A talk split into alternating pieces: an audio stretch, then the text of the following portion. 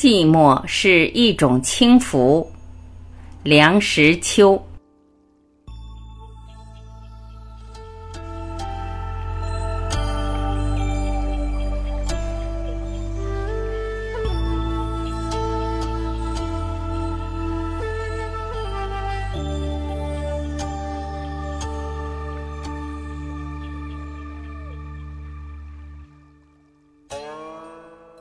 我在小小的书斋里焚起一炉香，袅袅的一缕烟线笔直的上升，一直戳到顶棚，好像屋里的空气是绝对的静止，我的呼吸都没有搅动出一点波澜似的。我独自暗暗地望着那条烟线发愣。屋外庭院中的紫丁香树还带着不少嫣红焦黄的叶子。枯叶乱枝时时的声响，可以很清晰的听到。先是一小声清脆的折断声，然后是撞击着枝干的磕碰声，最后是落到空阶上的拍打声。这时节，我感到了寂寞，在这寂寞中，我意识到了我自己的存在，片刻的孤立的存在。这种境界并不太易得，与环境有关，但更与心境有关。寂寥不一定要到深山大泽里去寻求，只要内心清净，随便在市禅里、陋巷里都可以感觉到一种空灵幽逸的境界。所谓心远地自偏是也。在这种境界中，我们可以在想象中翱翔。跳出尘世的渣滓，与古人有，所以我说寂寞是一种轻浮。在礼拜堂里，我也有过同样的经验。在伟大庄严的教堂里，从彩画玻璃透进一股不很明亮的光线，沉重的琴声好像是把人的心都洗掏了一番似的，我感觉到了我自己的渺小。这渺小的感觉，便是我意识到自己存在的明证，因为平常连这一点点渺小之感都不会有的。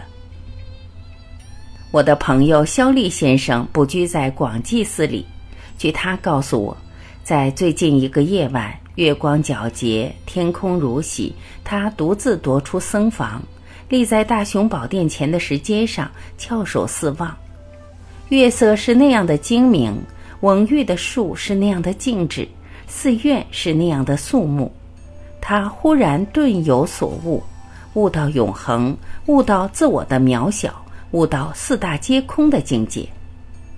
我相信，一个人常有这样经验，他的胸襟自然豁达辽阔。但是，寂寞的轻浮是不容易长久享受的，它只是一瞬间的存在。世间有太多的东西，不时的在提醒我们，提醒我们一件煞风景的事实：我们的两只脚是踏在地上的呀。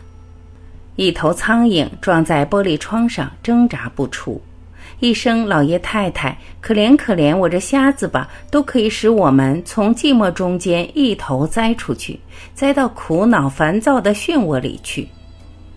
至于催租吏一类的东西，只打上门来。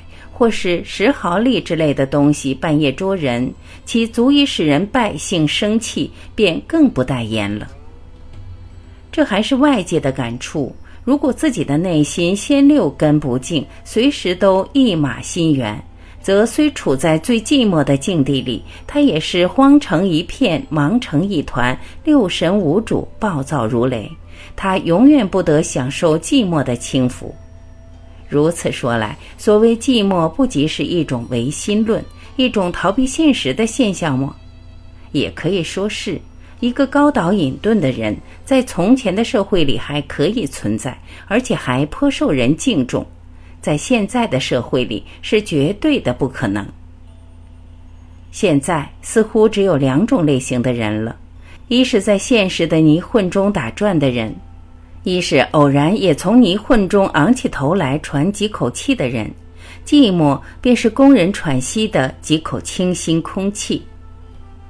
喘过几口气之后，还得耐心地低头钻进泥混里去。所以，我对于能够昂首物外的举动，并不愿再多苛责。逃避现实，如果现实真能逃避，吾寤寐以求之。